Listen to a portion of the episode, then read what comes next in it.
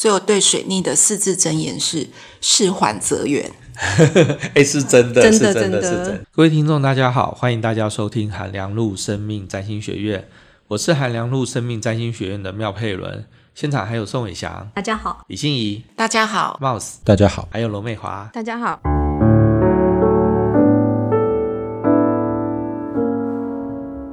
好，那各位听众呢，就是这一集我们 Podcast 上架的时间是八月二十一号。所以各位听众呢，你大约还有四十八小时的时间，赶快电脑要备份的备份，手机要备份的备份，之后就要提醒自己，千万不要一不小心就按到什么呃升级啊，或者是这个按钮哦，因为呢，水星逆行要在八月二十三号就要来了。我记得呢，我。自呃自己遇到过哦，就是水逆最可怕的事情呢，就是有一天在上有氧课的时候，有氧老师在播那个音乐啊，然后不小心点到更新按钮，结果接下来呢，就是三分钟还是五分钟，就大家都完全没有办法上课，因为手机就开始持续的在自己更新自己了。虽然水星逆行是从今年的八月二十三号才开始，不过一般来说，在水逆之前都会有一小段的阴影期的时间。阴影期的时间就比较像是台风还没有接近。那个我们的台湾，然后呢，在这个前期，有的时候你会开始感觉到天气开始出现不稳定，有时候突然出现暴雨，或者突然出出现那个曝晒的太阳，那种阴晴不定的那一种阶段。所以很多举例来说，哈，可能有一些研究占星很久的同学们就会注意到说啊，我要赶在水逆之前，赶快把一些什么样子的事情做完，或者先买什么样子的呃东西哦。可是。他们刚好碰上了阴影期，期所以可能还是多多少少会碰到一些麻烦，一些影响。嗯，对，我也有碰到阴影期，因为我的电脑坏掉，然后我订的新电脑还没来，所以我朋友就借了我一台，就是 Surface，然后我就觉得啊，不会用，也不是不会用，就是说因为是别人的电脑，然后他他是当平板用，所以他并没有很。在里面放一些像什么 Office 啊这种可能一般上班族会用的软体，所以比如说我在写稿干嘛，我就开始用 Google 文件，然后就觉得 Google 文件好难用，我的标点符号到底要怎么办？所以写稿的速度就变得很慢。我那朋友是他最近就在适应那个最新的 Windows 嘛。然后，对于这个我们用了几十年旧版的 Windows 的使用者，没适应在适应新版的 Windows 的时候是非常的痛苦。嗯，那这个就是我接下来的阴影期。对对对，等我的新电脑来以后，我可能要重新适应。对呀、啊，可是话说回来啦，就是那个阴影期是可预料的，可是水逆是不可预料的。对啊，对，就是你知道台风来之前，就是会忽晴忽雨。对，那当然它会。就是你看，现在就分成三个阶段。就是呢，啊，你遇到阴影期的时候，你就等于是在台风还没来之前，刮风下雨的时候，赶去菜市场买个两把葱，然后路上遇到刮风下雨，这个是对啊。所以那个最好的方式还是在阴影期之前，你就是风平浪静的时候先抢两把葱嘛，啊。可是呢，你第二个就是在阴影期的时候去买，就是这个阴影期。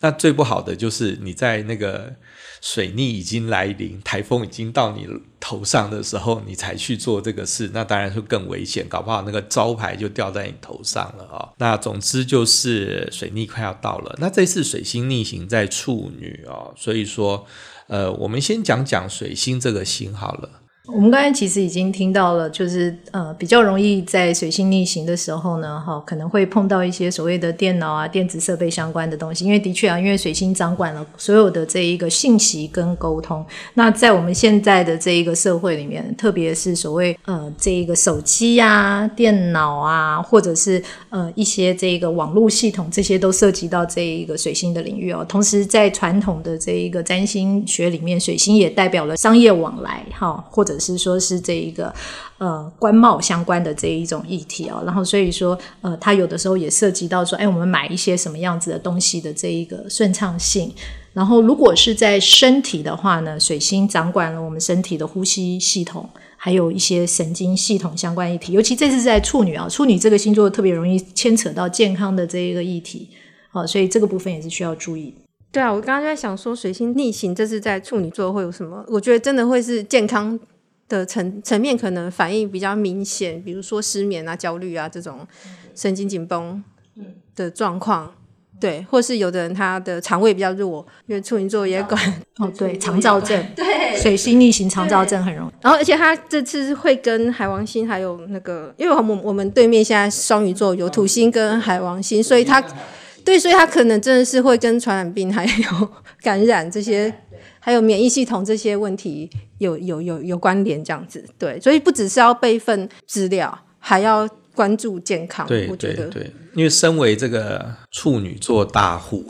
就我啦，代表对啊，是有很多的处女嘛，所以说处女这个星座啊，它有很多的面相，比如说，首先是神经质的面相，那我们说处女星座是黄道第六个星座，所以说它到了一个平管的阶段。那如果说一个不管是任何的星，他到了处女的时候，他都会身兼品管师的这个工作、哦，所以说呢，那品管师都是很焦虑的，就是要看说这个东西有没有错。好，那我觉得刚那个罗美华讲到一个重点啊、哦，因为现在的土星跟海王星都在双鱼，那双鱼是在。那个处女的正对面，所以说呢，这个时候会发生一些跟大环境有关的啊，不可预料的一些啊，跟也许跟健康，也许是跟呃资讯有关的事情。那前阵子也是有有发生一件那个那个沙门氏杆菌的一个污染的事件嘛，那也许说最近在水逆的期间有蛮会出现。有一个在室内玩水的那个设施，遇到理论上在野外才会遇到的某一种寄生虫。哦哦，对对对对对对对对对。而且我觉得后来我看新闻，就是最离谱的，就是他们其实有，因为它是一个室内设施，所以理论上他知道就是跟他同时间在那边的游客是谁。可是他们竟然还有就是几十个人都还没有被追踪到。然后可能那些人也没有在看新闻，也没有在关注这件事情，也没有主动来寻求协助，所以这一个部分的人群也是一个可能必须要特别提高警觉的部分。对，所以我觉得水逆它真的不只是电脑资讯，还有什么交通或者是什么呃沟通讯息，它真的还有就是就是还有那种讯息的漏失，对对，讯息的漏失，对误解，我觉得都蛮蛮有可能的。对啊，而且其实像呃，我们接下来这一次二十三号的水逆，它在前前面的阴影期其实从八月四号就开始了，所以刚好有涵盖到这个。嗯，已经开始了吗？对，八月四号就开始。八月四号啊。对。所以大家其实是，就这就是所谓行运的概念，就是可以去看那个所谓从阴影期开始到离开结束，大概占了你的哪个宫位的星图里面的那个领域，对对对，你大概就会知道那些领域也要特别注意一下，这样。对对，哎，刚才罗美华又讲到了一个重点呢，就是水逆啊，哈，水逆它会对每一个人有产生不同的影响。那你要怎么看水逆对你的影响呢？也很简单，你就上我们公司的网站去把你的星图排出来，然后你看一下那个处女，大部分是落在你哪一个宫位。然后呢，就是，然后你就去查一下这个宫位啊，呃的一个相关的领域，你会发现，你在这个宫位的期间有很多事情要做，然后可是呢，因为水星是逆行嘛，所以说呢，你就会呃头脑混乱，然后做出来会有很多的错误，然后容易犯很多的问题。大家也可以看二零二三占星运势指南，自己的书自己打，就是它会跟你的上升星座有关啊。就是说，那个你看看那个你水星逆行的时候，如果它在那个一些比较重要的宫位，通常那个对啊，那个二零二三占星运势指南里面就有写。那如果没有写到的话，那就是水星进入很不重要的宫位，就有时候会这样子。那那个就不会特别写。你看啊，如果说你看水星处女，如果说你是上升狮子的话，这个水逆处女哦，就会在你的二宫，就在金钱宫嘛，因为处呃上升狮子的二宫在处女嘛，那你就会有很多的那个跟金钱有关的往来，就账也写错，小数点标错，那你就会觉得很困扰啊，或者是跟同事之间的关系互动出了沟通的问题。对对对，就看你那个水星在什么样的宫位啊，所以说这个是大家可以去参考一下。对，像呃今年年初的时候，一月的时候，那个时候的水星进入摩羯，摩羯刚好是在我的星盘上是算是十一宫，十一宫也和这个所谓的朋友往来这个相关的这个议题啊。然后我就在那个时候，我就收到了一份礼物，是我一个朋友送了我一台 iPhone。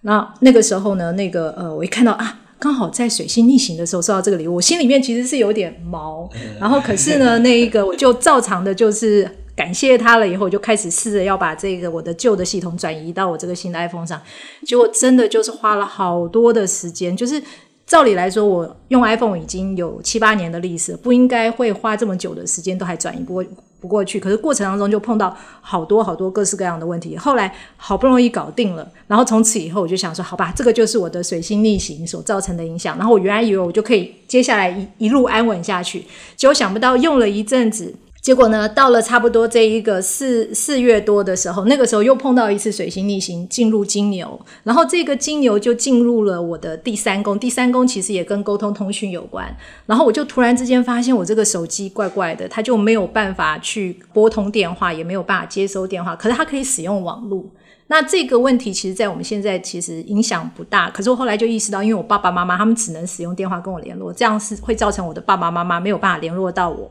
所以我就一定要把这个问题给解决掉。然后我就在那个时候呢，哈，那个找了苹果啊，然后也找了这个通讯的这个厂商，然后呃想要了解这个问题到底是怎么样子发生的。结果来来回回搞了好多次，然后双方就互踢皮球，一直都说是对方的问题。然后到了后来，就是那一个呃，实在是这一个。呃，找还是到了最后都找不出任何问题出在哪里。然后苹果后来他们就只好认，他们就说好吧，那我就帮你换一个主机板好了。然后我就很高兴，觉得以为这个问题终于可以解决了。然后等了一个礼拜，那个主机板还要从国外寄过来。然后等了一个礼拜，主机板寄到了以后呢，那个他们就告诉我说，主机板寄到了，今天帮你换了主机板以后，你的手机就可以用了。然后我就很开心的从上午等到下午。然后等我过去拿的时候，他们就跟我说。宋小姐，对不起，在我们把新的主机板装到你的 iPhone 上面以后，你的 iPhone 全毁了，就完全没有办法操作。然后我就傻眼，我说那怎么办？他说，嗯，我们已经请示过上级，上级再请示过上级，所以我们已经决定。要跟你换一台新的 iPhone，所以我就这样子因祸得福的又又用了一台新的 iPhone。好，就是呢，呃，因为有些听众啊，哈，就是会搞不太清楚我们现在讲什么，因为那个我们平常啊都会讲有本命星图嘛，就说大家去我们公司网站查到的那个星图就是你的本命星图。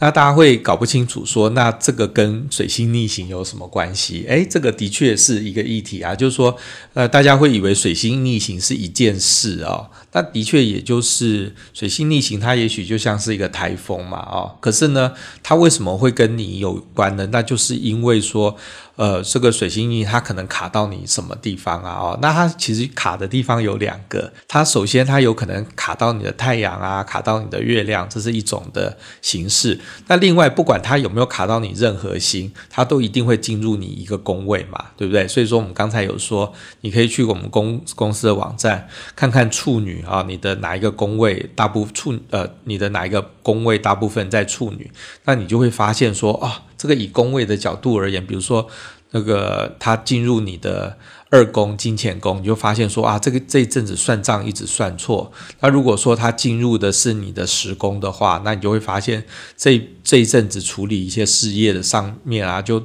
多费唇舌，然后呢，徒劳无功啊，讲很多的事，然后不断的在更正啊，讲讲一些错的事情啊，不断的在更正。那如果说他进入的是你十一宫的话，那他就一可能你在朋友之间就常常应酬很多，可是一直讲错话得罪朋友，然后你又去道歉，反反复复的在做很多的事情。所以也就是说，你无论如何，水星一定会。进入你一个宫位，天上的水星一定会进，这个就是所谓的天上的水星，那它一定会进入你一个宫位啊，所以说你在那个宫位一定会遇到那种来来回回很像刮台风一样的状况。所以水逆是不是也是一种行运呢？就是我们讲说天上的星盘每天都在变动嘛。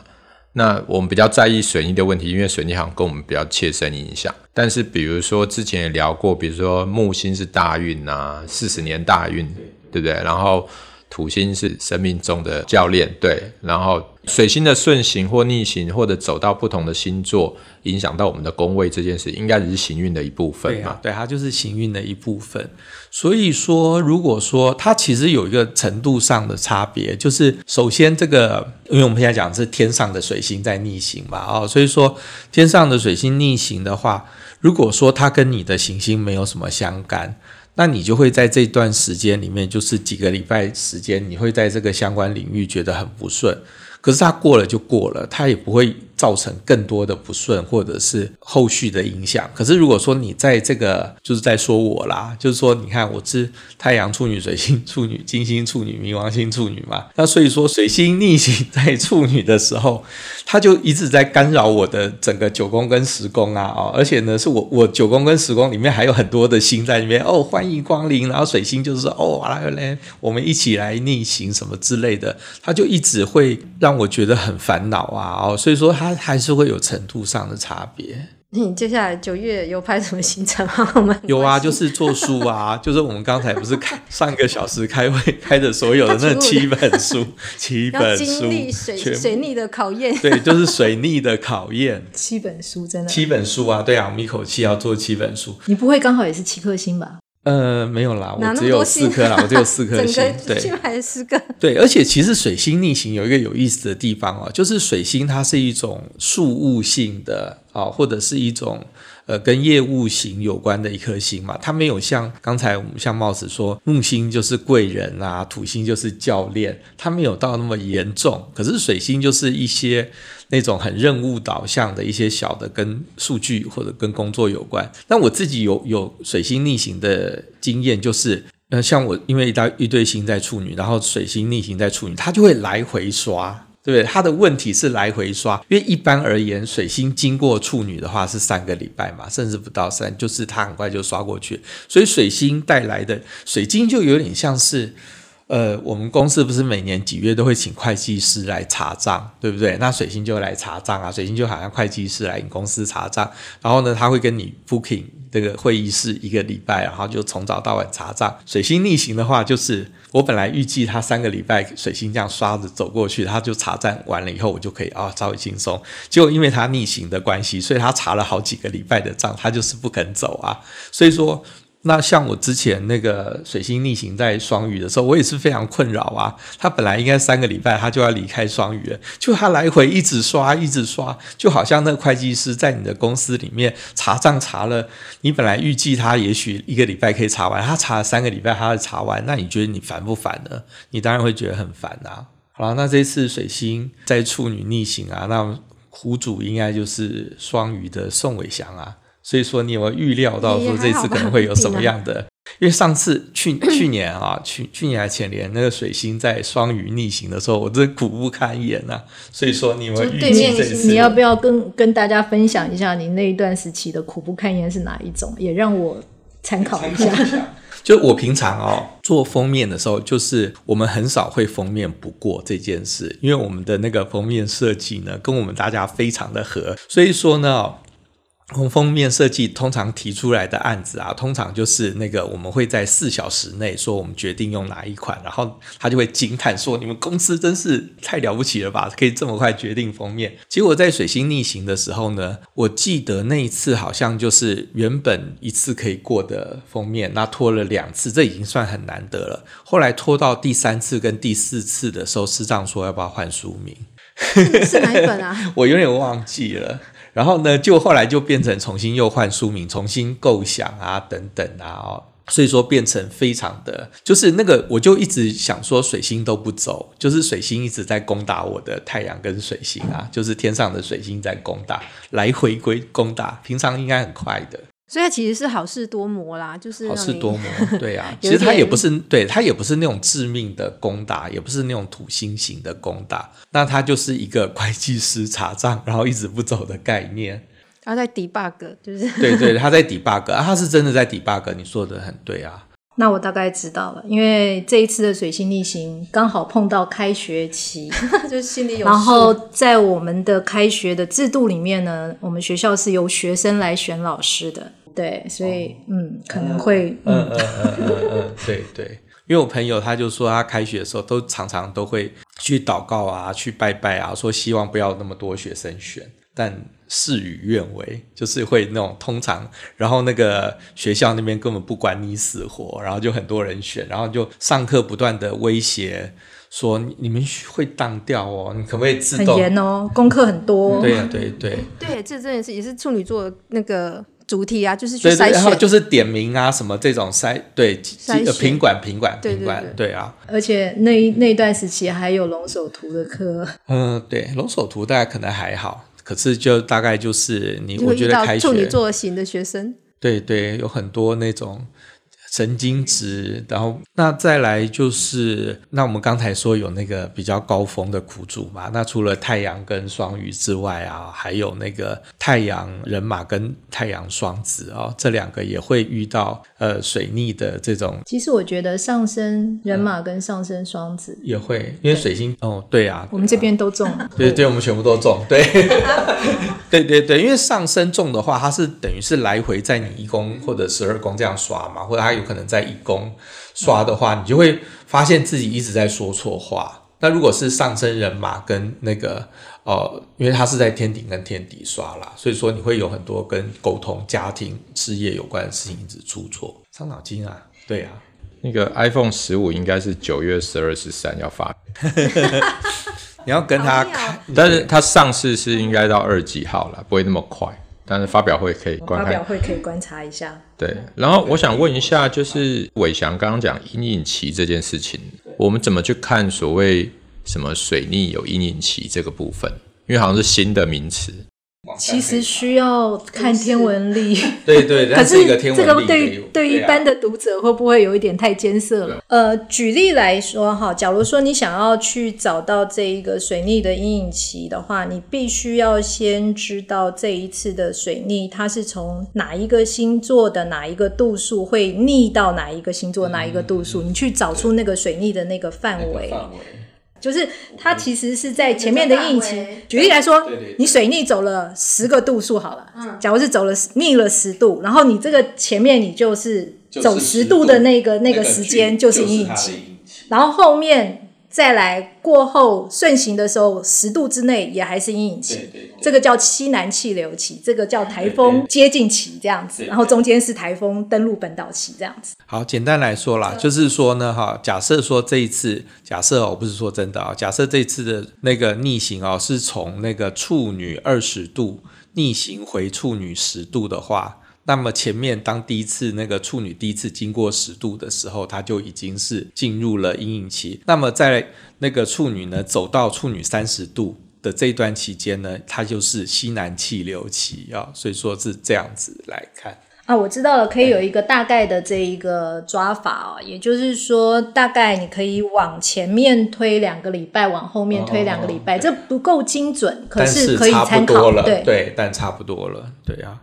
哦，我有点理解了，就是说它前面会有一段是白走的，因为我会逆行嘛。比如说我我从我从处女五度走到处女十度，但是我又逆行回五度，对，所以我原本五度到十度那段是白走，白走，就叫白走，对对，就白走了。然后我走完也有一段补走的嘛，因为我本来已经走，我我逆行回来，那我后面其实在补之前走过的，所以他会来回三次嘛？对啊，对对对，这样我大概理解。所以你看，我身为群星在处女的人，我就在前面在白走，后面在补走，然后中间不断的这样来回的刷，然后就是神经紧张。好，可以看乐观一点看，他就是前面在收集资料，之后就被重写，然后之后再来弥补、再来一次修复。对对对，他这样才是一个完整的发展经历，这样子。哎、欸，那我想再问一下，就是因为刚刚佩伦讲到水逆在处女就是平管这件事情嘛，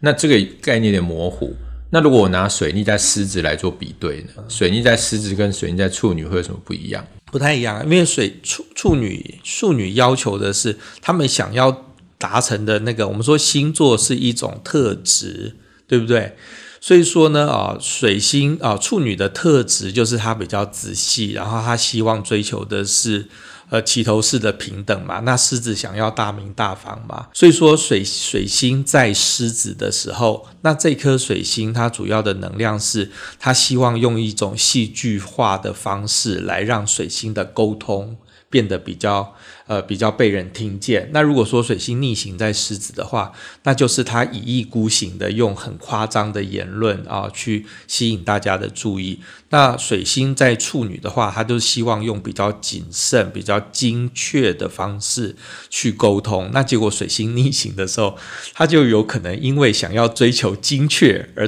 白做工，而且呢还。就是你，你如果不去设这个 SOP，他可能顺顺的做也就过了。可是你水星逆行，你可能就是整个 SOP 都出问题，就变成他就反复反复的做啊。对，而且狮子跟名声有关，水星跟传播有关，所以在那段时期，你可能也会碰到有一些人生育出现了一些问题。或者是突然之间有人大爆红，可是可能那一个不见得是名副其实的这个大爆红的现象，或者某一些社会事件突然之间开始非常受到关注与吹捧这样子的议题。那总之这次水逆呢，哦，因为刚好现在的天上的土海都在双鱼啦。那水逆在处女的 土海在双鱼，那所以说这一次的水逆就会形成这种水土一百八，水海一百八。那这些都会跟土星的，就是社会现实有关的事情。那跟海王星的这样啊，所以我知道了。我今年呢就要放弃，就不能再去游泳了。是不是讲讲就是知道自己到底会发生什么事？对对对，因为 因为水海一百八，它很容易产生在跟海水有关的问题，所以我今年不能接近水。对，从现在开始就决定不要洗碗了。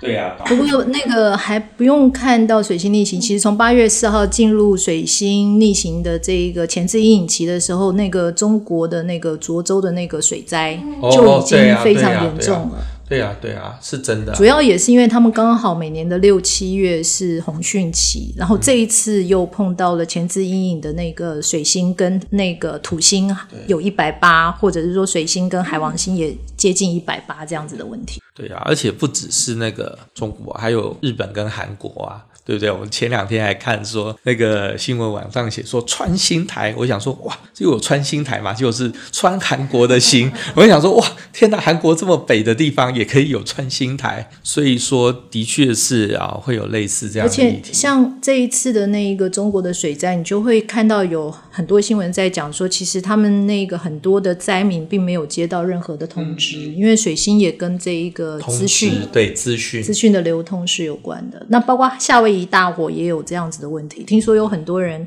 呃会死在火灾里面，也是因为讯息的这个不够透明所导致的。诶，那我们刚刚讲说，就是它是品管是 debug 嘛？所以它其实是不是换个角度讲，就是它现在引发这些混乱，其实是因为之前某些制度或规则上的问题，造成它特别容易出错。就是它是前世债，有可能？有可能，对对。我觉得逆行最最大的一个提醒，也就是的确是 debug 啊，就是说我们之前累积了很多的那些错误的事情，你在逆行，因为你看。就像会计来查账，对不对？他查一个礼拜，那我们就是可能他就是照着一般的规模查一个礼拜。可是他来查三个礼拜，你看他会查出多少问题？那这些问题，其实如果你愿意积极的去解决它的话，这个也就是它的意义啊。要不然他干嘛来查你这么多个礼拜的账？而且我觉得，因为处女她虽然说，比方说跟品管、跟 debug 有。关系，但是处女同时也是一个变动星座，所以他意思是说，像我们平常讲 SOP 好了，SOP 它也是与时俱进的，不是说它是一个时间，对，就是不是说你定好一套 SOP，然后就一直用到，对，因为你碰到的环境是变动的，或者是说你碰到的人跟状况是变动的，所以 SOP 它必其实是必须要持续的去改善它，然后去修正它，然后。所以 SOP 它不是定论，它其实是一个动态修正跟循环的过程。那可能这个在水星处女的时候就会特别被凸显。比如说刚刚讲的，就是这种救灾救难系统，它可能原本的做法或原本的制度不符合这个新的状况的需求，所以可能在这个灾难过后，他们大家就要去思考说，我们是不是在这个防灾救灾上面，是不是应该还要再制定一些怎么样的方法，或者是修正一怎样的流程，可以让它更。有效率，对，所以说你看我们现在是不是就很励志呢？我们是一个很励志的公司啊、哦，就是你看，我们把那个前那个阴影期啊，然后水逆期啊，跟后面的西南气流啊，嗯、我们都被它赋予那种很有美好。就是事实上也是啦，因为这次是呃在处女座，可而且同时有那个木星还有天王星在金牛啊，它其实是一个好相位，我觉得其实是一个好相位的。对啊，还有那个。至少冥王星也是在还在摩羯嘛，对，对，就是他可能逆行的时候当下会比较辛苦一点，但之后会是一个好的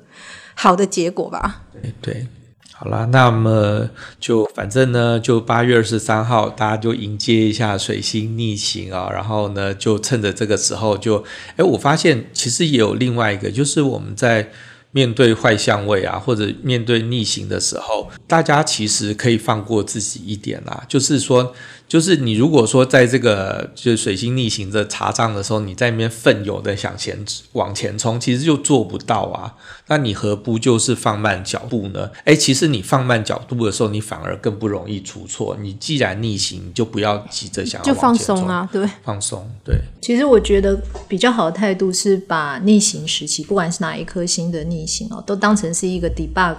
的一个过程，对对对，因为它就是一个非常时期吧，特殊时期，但你反而可以用不同的方式去面对，这样子，就你平常那一套是行不通的，那就是有需要修正或者是要呃去重新检视的部分，那就是给自己那个余裕或是那个空间去看深一点，看仔细一点，然后它对你之后会有帮助的这样子。所以我对水逆的四字真言是。事缓则圆，哎，是真的，真的，是真的，是真的。好，那么就反正九月十六号水星就会恢复顺行了。那各位听众呢，就请大家事缓则圆。今天节目就录到这边，谢谢大家，拜拜，拜拜，拜拜，拜拜。